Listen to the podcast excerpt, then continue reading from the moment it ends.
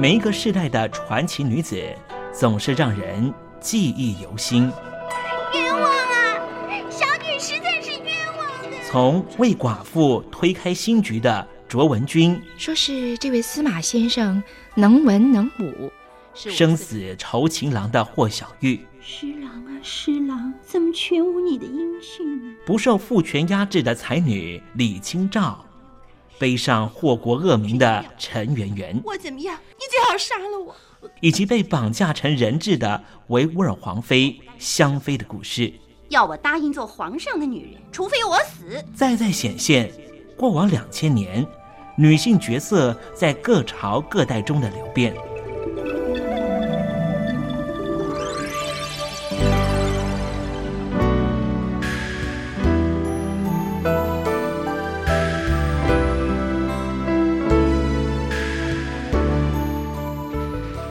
爆竹声中除旧岁，一年之始，我们从头认识传奇女子，也寻找当代女子的全新定位。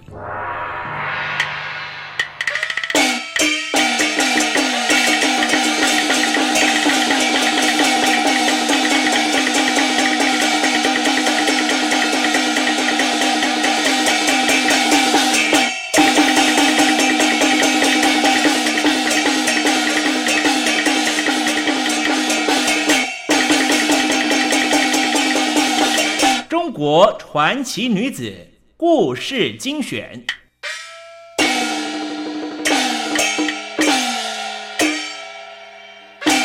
清风明月，李清照。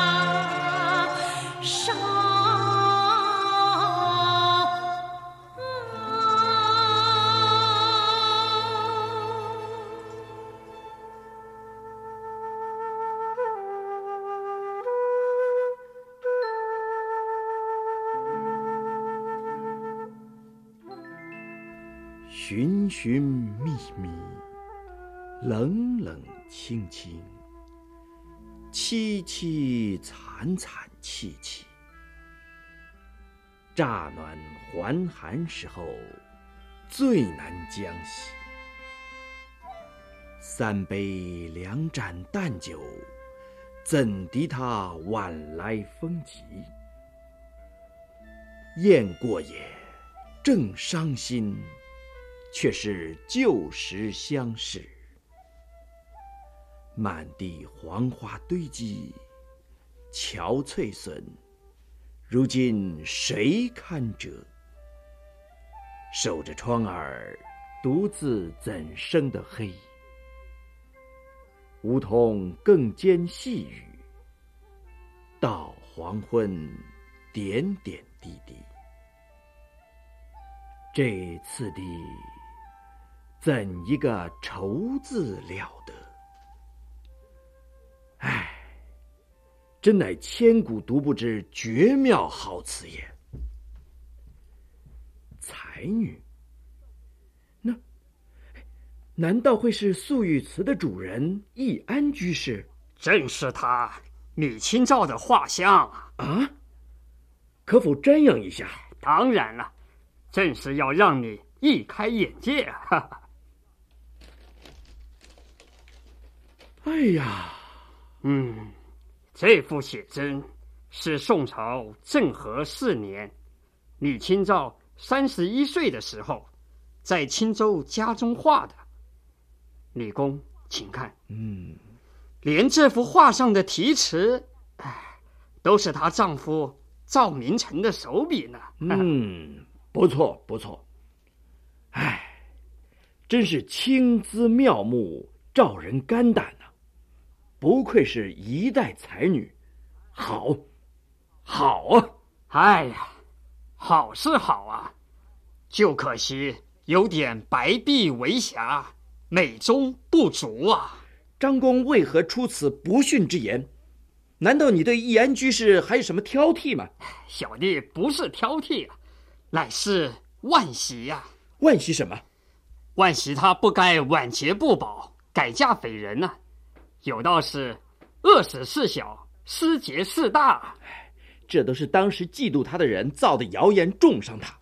李清照哪里有改嫁这回事？千万不可相信。嘿，他改嫁张弩周，一年后又辟离的事。连他自己都不否认，哼，李公啊，何必要为他争辩呢？我不许你这样后无先贤。李清照是绝对没有改嫁的，这是千真万确之事啊！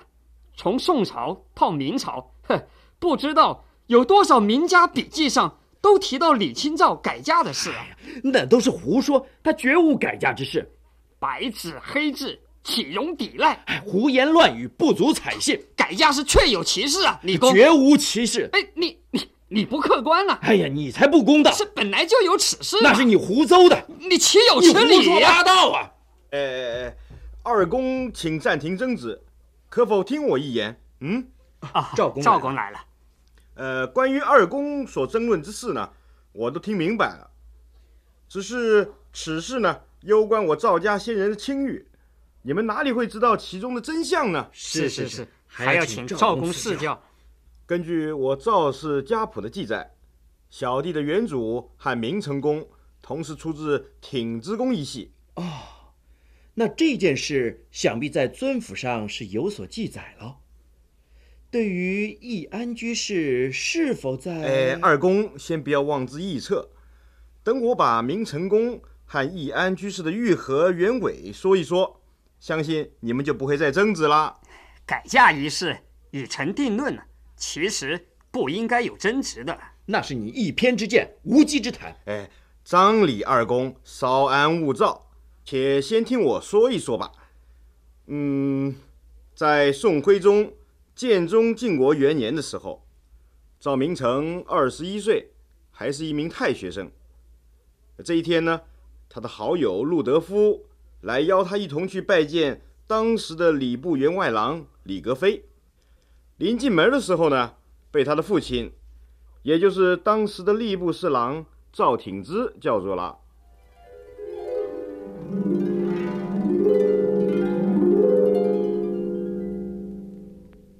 明成啊，爹，赵伯父，我邀明成兄陪我去看一位老师。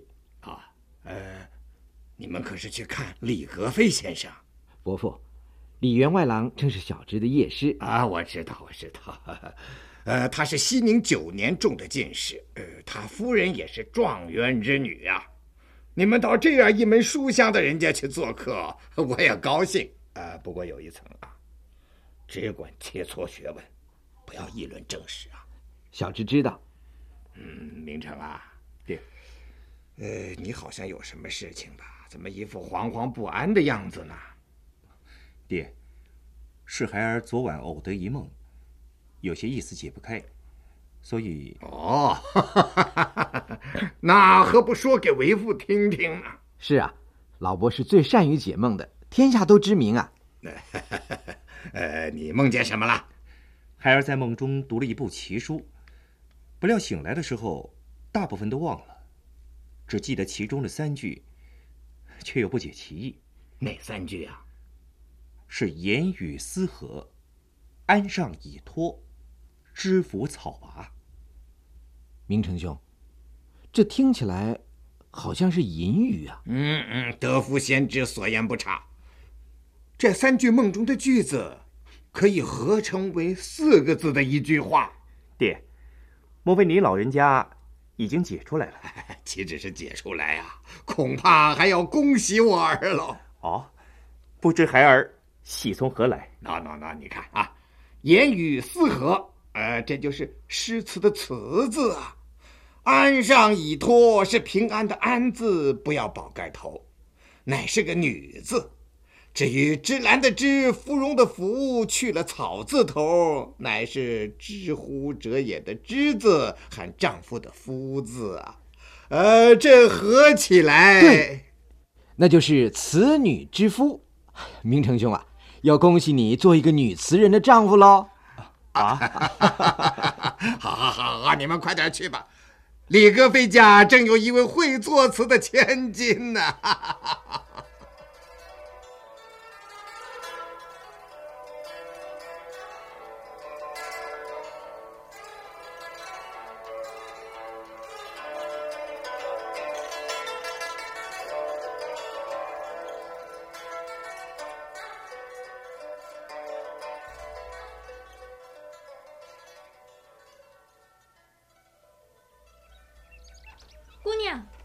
娘，快别在这儿打秋千了，有人来了。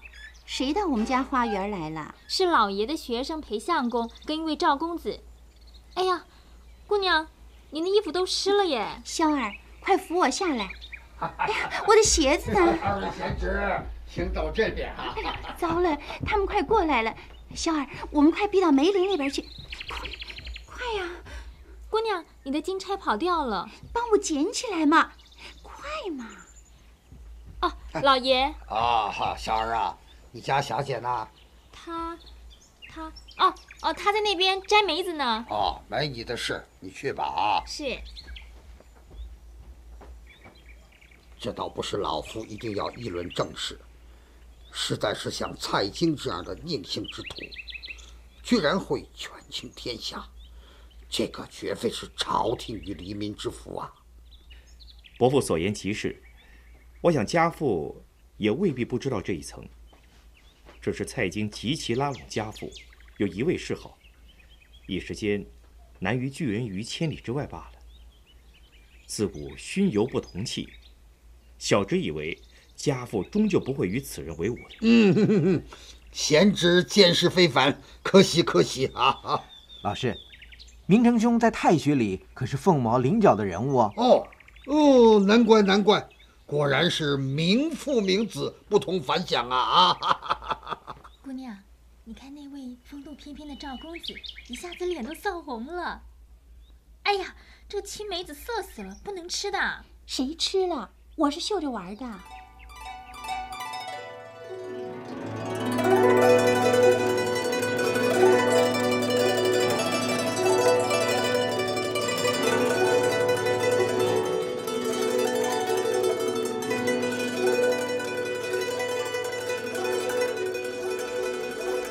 赵公，想必这就是李清照第一次看到赵明诚的情景吧？嗯，也许吧。易安居士不是为这个事情还写过一首词吗？这我知道，是点绛唇。蹴罢秋千，起来慵整纤纤手。露浓花瘦，薄汗轻衣透。见客人来，袜铲金钗溜。何休走，倚门回首，却把青梅嗅，对不对？嗯，一字不差。李公，你好记性啊！那后来赵明诚就做了李家的乘龙快婿了。对，正是应了“此女之夫”那四个字儿了。听说他们夫妻的感情好的不得了啊！那还用说，简直是神仙夫妻呀！起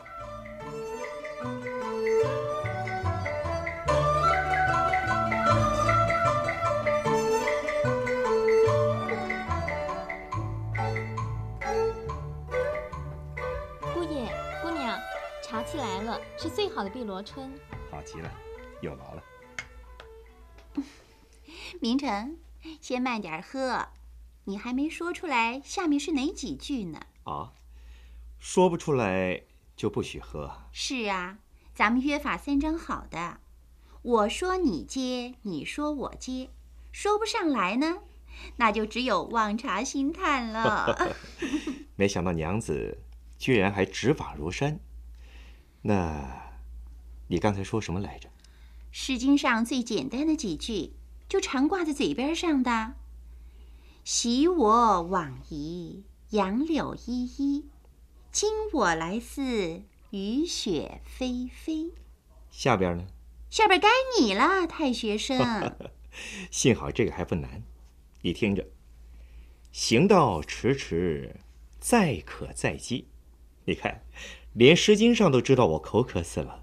别打岔，还有两句呢。我心伤悲，莫知我哀，对吧？算你说上来了。好，我们喝茶。哎，不不不，不是我们喝茶，是我喝茶。你 你考完我了，我也得回敬回敬，是不是？讨厌，这叫作茧自缚。我问你，乐民之乐者，民亦乐其乐；忧民之忧者，民亦忧其忧。乐以天下，忧以天下。然而不亡者，谓之有也。这几句是出自何书何处？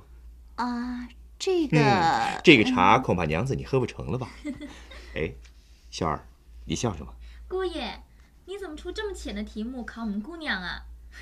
你太小看人了，像这样的题目啊，连我都难不住。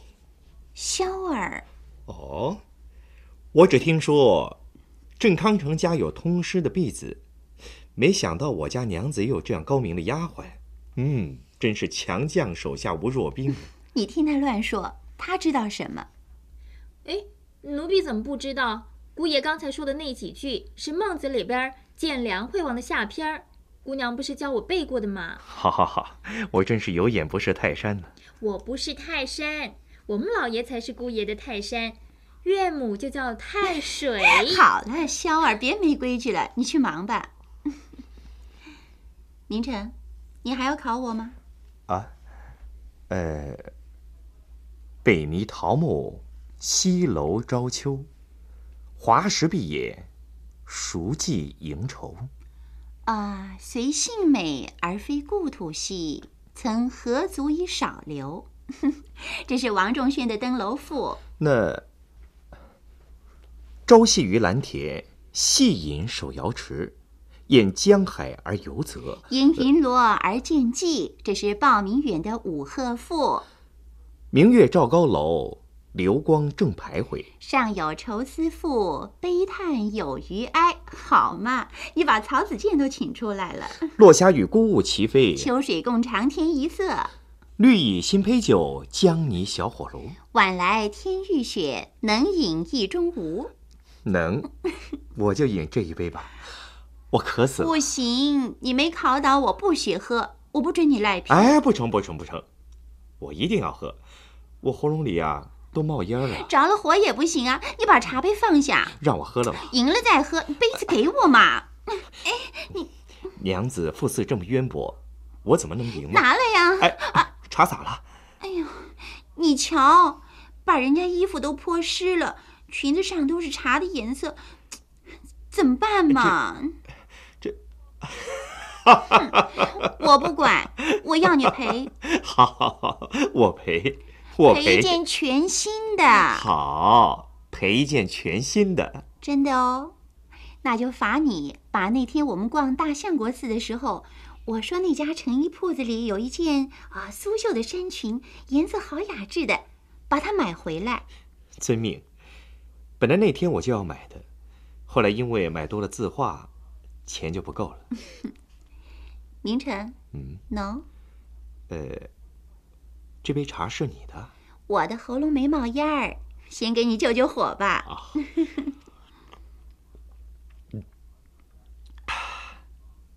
娘子，你真好。我那么凶，有什么好？什么都好。不许胡说。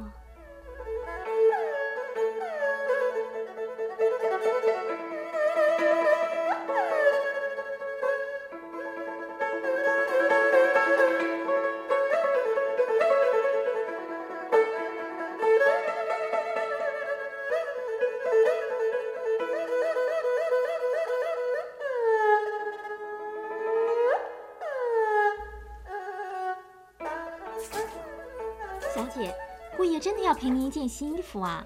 说是他赔，银子还不是我拿给他。他们太学生的月费才几个钱，他又喜欢收藏一些金石文物，那些都是很费钱的。今儿十五，姑爷要放学回来，怎么还没有到家呢？也许是到大相国寺去逛旧货店了吧。哎，姑爷回来了，呵，手上大包小包的，我来帮忙。小心点儿，都是古物。娘子，我今儿可是满载而归，你快来看看，你一定比我还要喜欢的。啊啊！登云峰山观海岛，哎呀，这不是北朝郑道昭的杰作吗？也刻了石了。当然，要不怎么会有这么好的拓本呢？真是好啊！墨黑纸白，笔画清晰，可以列为魏碑中的上品呢。不止此也，人说郑道昭写的碑，端庄而内涵灵动，不僵不滞。诗意有道家风仪，飘逸中有凝重，玲珑中藏厚重，绝不流于。好了，明成，你把它写到《金石录》里去好了。我们还要看别的呢。啊，这卷是画吗？不但是画，而且是名画，价值连城啊！真的？啊，你不是哄我吧？嗯，敬请娘子法眼一看便知。哎呦，徐熙的水墨牡丹，哎呀，看样子是五代的真迹呀！不是真迹，也不敢要二十万钱呢。二十万钱，那我们……我们自然是买不起。那个店主人很会做生意，说没关系，让我拿回来先挂着，等钱凑齐了再付给他。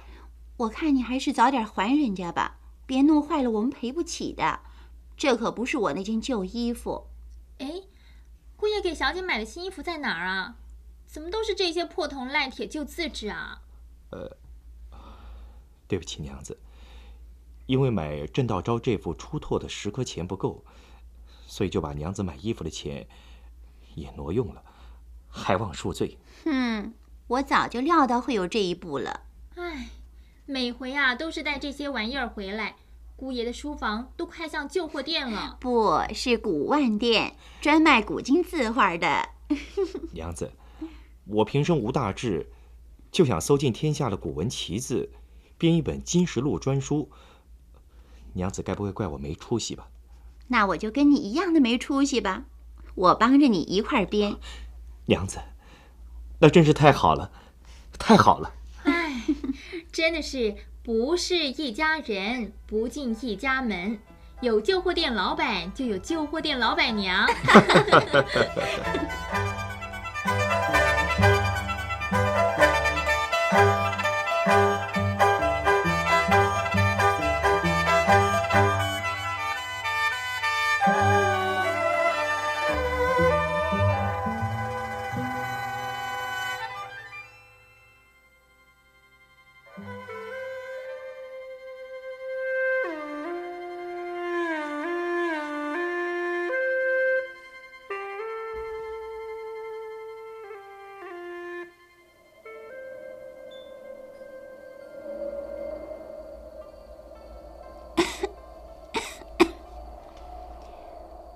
下眉头，却上心头。嗯，就这么定稿吧。嗯，谁？是我，小姐。怎么这么晚了还在书房里啊？明成他明天又要去游学了，恐怕要好几个月才能回来呢，所以我就写一首词送给他。哎，我看一看。哎呀，不要，没有关系啦。你不是常说要先睹为快吗？真有意思，是写在手绢上的，好让姑爷随时看到耶。一剪梅，红藕春残欲逊秋。轻解罗裳，独上兰舟。云中谁寄锦书来？雁字回时，月满西楼。花自飘零水自流，一种相思，两处闲愁。此情无计可消除，才下眉头，却上心头。你又懂了？哎，我怎么不懂？花自飘零水自流，花就是您，水就是姑爷。你对他那么好，我要是姑爷啊，就不去游什么学了。小声点儿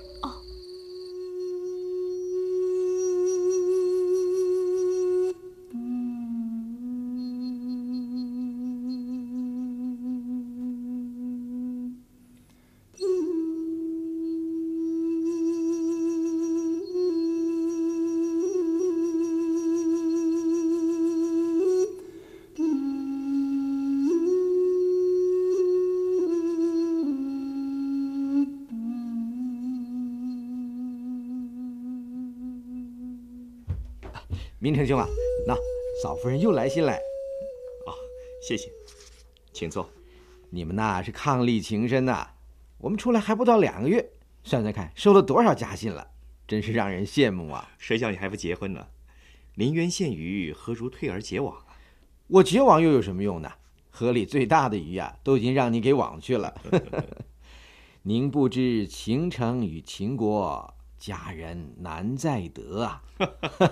你又来了啊！书院中这几天有事吗？我们既然来了。总要虚应故事一番，怎么会没事呢？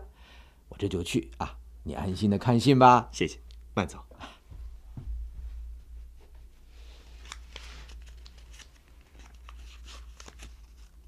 这是重阳节那天写的。嗯，还有一首词，《醉花阴》。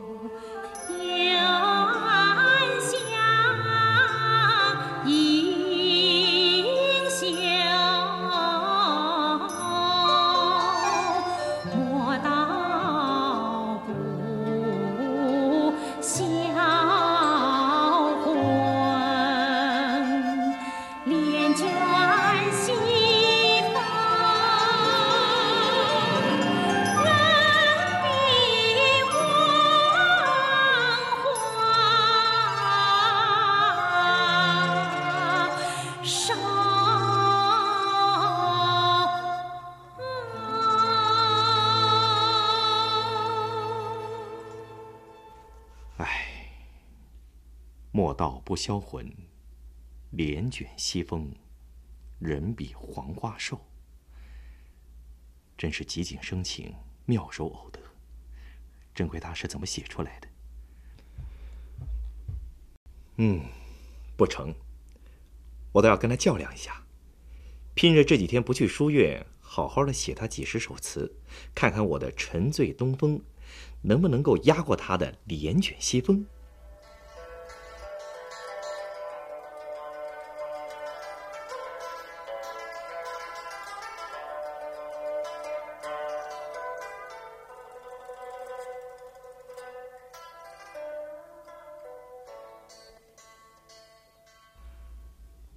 把《清照》这首词也抄他一遍，放在我的词稿一块儿，看看陆德夫的眼力如何。哎，明成兄，明成兄，哎，明成兄啊，你三天没照面了，在忙什么？不是生病了吧？没有，我只是懒得出门而已。啊，这几天倒是填了不少词，正等着你来指教呢。啊，写了这么多啊？有多少首？五十几首吧，帮我看看可有佳篇佳句。好，哎，劳驾，给我一杯茶，我来拜读啊。啊。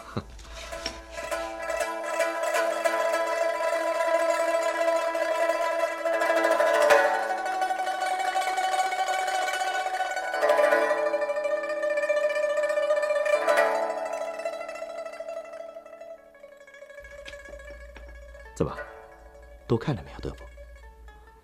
嗯，那你觉得？大体来说都不错，不过我最喜欢的是这首，那《醉花阴》。《醉花阴》有十几首，德福兄说的是，呃，那你看，就是这首，那结尾这三句特别好。莫道不销魂，帘卷西风，人比黄花瘦。明成兄啊，就凭这三句词。就可以在慈林千古独步，明成兄，恭喜恭喜啊！干嘛长吁短叹的？我在向你道喜。不，多谢你对我内人的赞美。五十几首词，就只有这首是他写的。什么？这首《醉花阴》果然是清照写的？我说呢，你怎么会？哈哈哈哈哈！哈哈哈哈哈！哈哈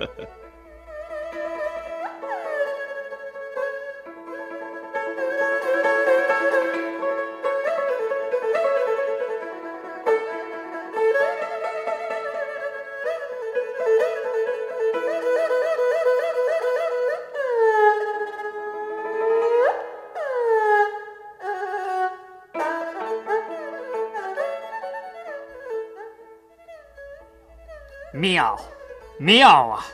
这对夫妻果然是神仙伉俪，好不令人羡慕啊！唉，只可惜啊，好景并不长。李清照的幸福日子呢，是随着北宋王朝的覆亡而结束的。赵明诚呢，则是从二十三岁就离开了太学，虽然先后也做了几任官，却都是在颠沛流离下出任的。所以在五年之后呢，也辞官回到了青州故里，和妻女朝夕共守，过了一段平静的生活。他们在收藏和研究两方面都有很大的收获。直到靖康元年，汴京失守。当年的三月，明成的母亲又在南京逝世了，这对神仙夫妻就开始了饱尝国破家亡。毕生心血付于战火的悲惨命运。据说在南宋高宗建炎元年的冬天，金兵打到青州，把赵明诚和李清照夫妻搜集了二十几年，藏在十几间屋子里的金石图书古外全都烧了。第二年春天，已经四十五岁的李清照，冒着满天烽火，九死一生的逃到南京。算是和丈夫又短暂的聚首了。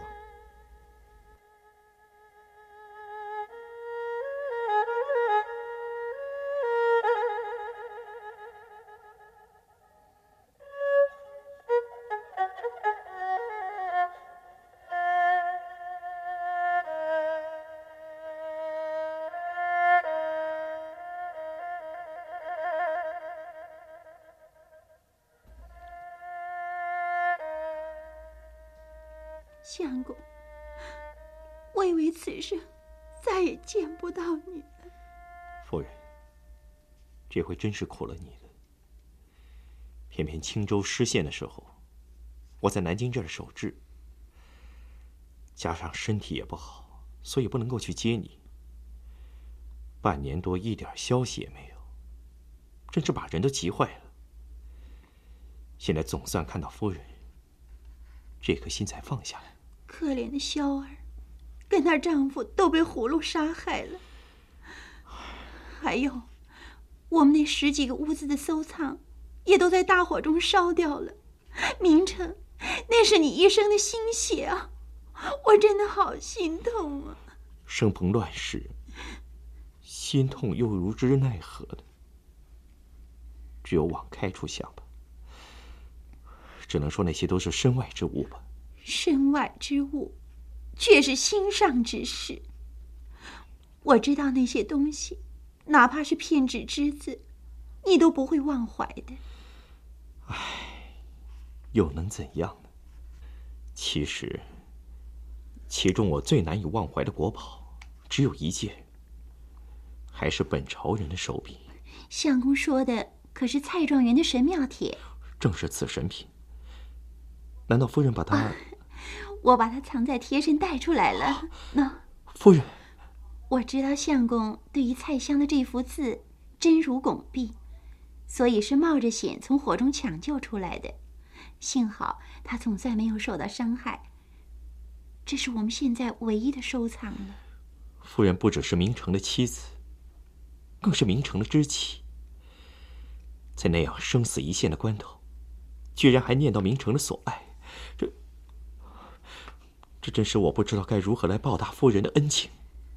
我如今已然别无所求，只希望跟相公苟全性命于乱世，永远厮守，再也不要受那离别之苦。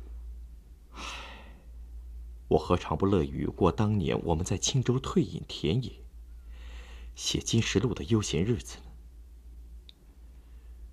只是如今国事动乱，我身不由己。相公，难道你？我已经奉到圣明，要迁调湖州，而且是在克日到任，所以只能我先去接事，等一切安顿好了，再来接夫人去团聚。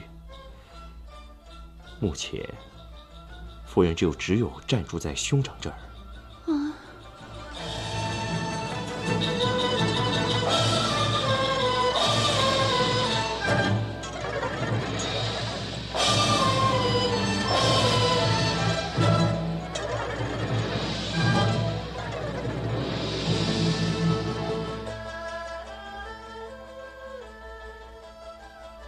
而后的日子，虽然还是兵荒马乱、会少离多，可是这一对热爱收集研究华夏文物的艺术知己，仍然不断的为整理金石刻瓷、考证续跋而努力。直到建炎三年的夏天，四十九岁的赵明诚因为奔波劳累而中暑，引发了疟疾，又在南京病倒了。这个时候。居住在安徽贵池的李清照，听到了消息，不顾一切的日夜赶路。可是到南京见到她丈夫的时候，她已经是奄奄一息了。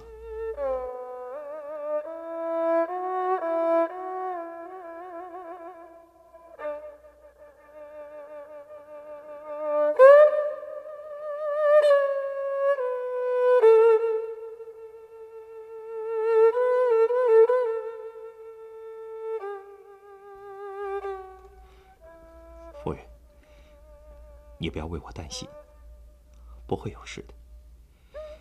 倒是你冒着这三伏天的大太阳，舟车劳顿的赶来，倒叫我不忍。你自己而后也要擅自扶持啊！明成，你怎么会？六月十三，你离开贵池的时候还是好好的人。怎么不到两个月的功夫，就就变成这样的病骨支离了？夫人，你不要难过。生死有命，岂能尽如人意？果儿大限要来，我只有两件心事放不下。夫人自然是知道的。知道，知道。你尽管放心，我会好好的活着，我也会好好照管你喜欢的那些金石文化，还有碑帖字画。好极了。还有，我在《金石录》里许多没提到的事物，也要夫人。我会继续做下去。还有两万卷书。两千卷石刻，一定会让《金石录》更充实起来的。您放心吧。夫人的才华、见识，都是我信不得过的人。《金石录》中，倘有不妥不道之处，你尽管大力的为我改正吧。明晨，明晨。如今的局势越发的动荡不安了，南京城内都在传说，金兵就要渡江了。倘若真的乱起来，我们收集的那些文物，不晓得要怎么样才能够……倘有风声，就跟大家一块儿去避难吧。不得已的时候，那些身外之物，只有丢弃了。只是《宋氏宗契》和三十卷《金石录》手稿，无论如何都要保存下来，知道吧？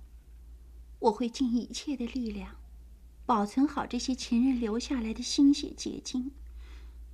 万一我的力量不行，那就照你以前说过的办法，把它完全的奉献给朝廷。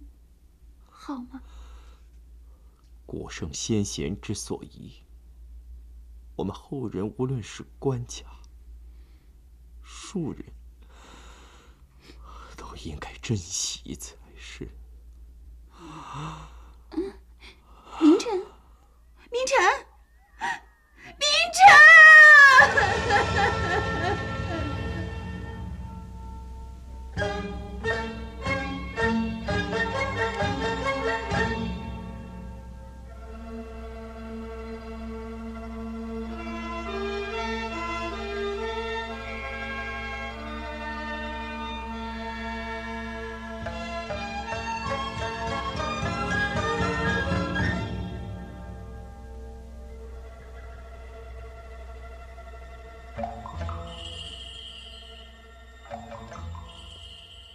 为了实现丈夫的遗愿，李清照继续为他们共同的理想在努力。《金石录》书成之时呢，他还写了《金石录后续》这部书，对中国历代的文物做了许多的考证、校订的艰巨工作，是流传到今的一部学术巨著，贡献是非常大的。那在其他方面呢？呃，在其他方面呢，他也写了许多的文章，许多诗。在宋朝就出版过《礼义安集》十二卷，可惜如今都失传了。现在我们只能看到他一部分的诗文，还不到一百首的词，而且他是以词享誉于后世的。在丈夫过世之后的作品呢？尤其哀伤沉痛，甚至在赵明诚过世快十年的时候，他仍然心情落寞，写下了那首传颂千古的《声声慢》。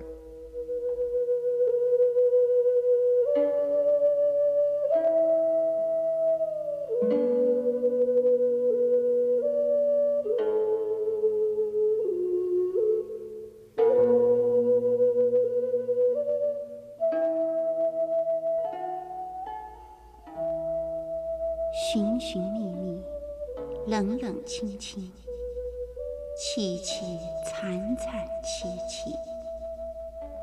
乍暖还寒时候，最难将息。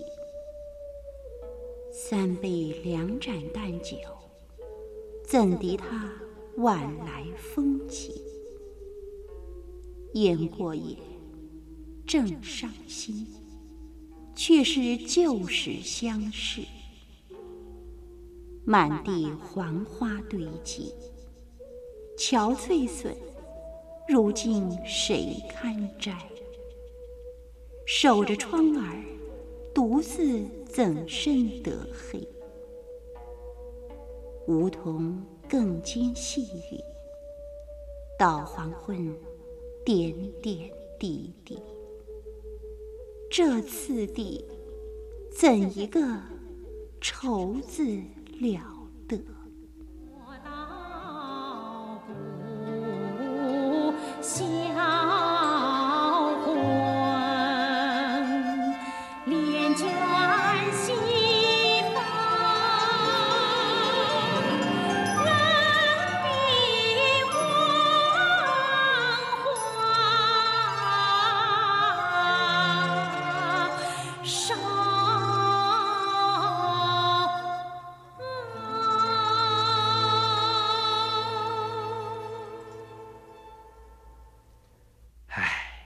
真是好。那后来呢？后来，就该我们这些后人呢，好好的研究这位易安居士的全部作品了。我不是说这些，我是说他后来有没有再嫁人，对不对？他明明有改嫁一事，为何你公你偏要如此说呢？没有就是没有，有就是没有。有。哎哎哎，我说张李二公啊，面对这样一位在历史上千古不朽的文学家。你们不去关心他失传的十二卷《礼义安吉》，却为他改嫁的事情喋喋不休，你们不觉得无聊吗？啊，你们还能比她丈夫更了解她吗？请看看眼前这幅画像上题词，听听赵明诚是怎么样评论他的夫人的。清丽其词，端庄其品，归去来兮。真堪写也。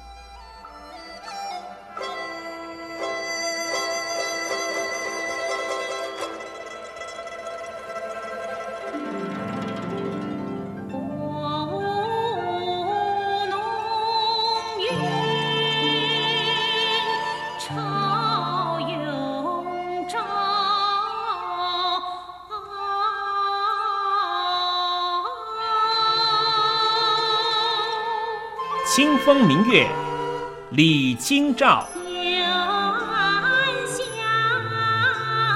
全剧播送完毕，感谢您的收听，也邀请您和东山林共同期待下一期的《中国传奇女子故事精选》。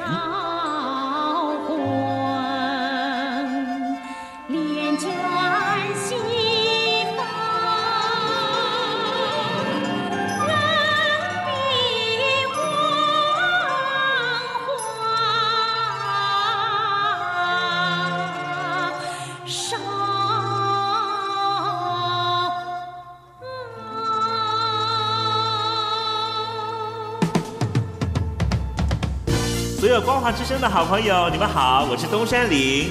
过去一整年有你们的陪伴，让我们非常的欢喜。明年是牛年喽，我们一同扭转乾坤，送上这首歌曲《新年又来到》。桃红柳绿，新年又来到，新年带来好运到，大家见面相对说恭喜。万事如意，步步高。男孩子人人身上穿新衣，女孩子人人脸上微微笑。老人们三三两两庙里烧香，小孩子跑跑跳跳伸着手要红包。张灯结彩，新年好热闹。大街小巷锣鼓敲，恭贺新禧新年发大财，财神送来大元宝。希望大家来年都好运连连，多如牛毛哦！祝愿大家新年快乐！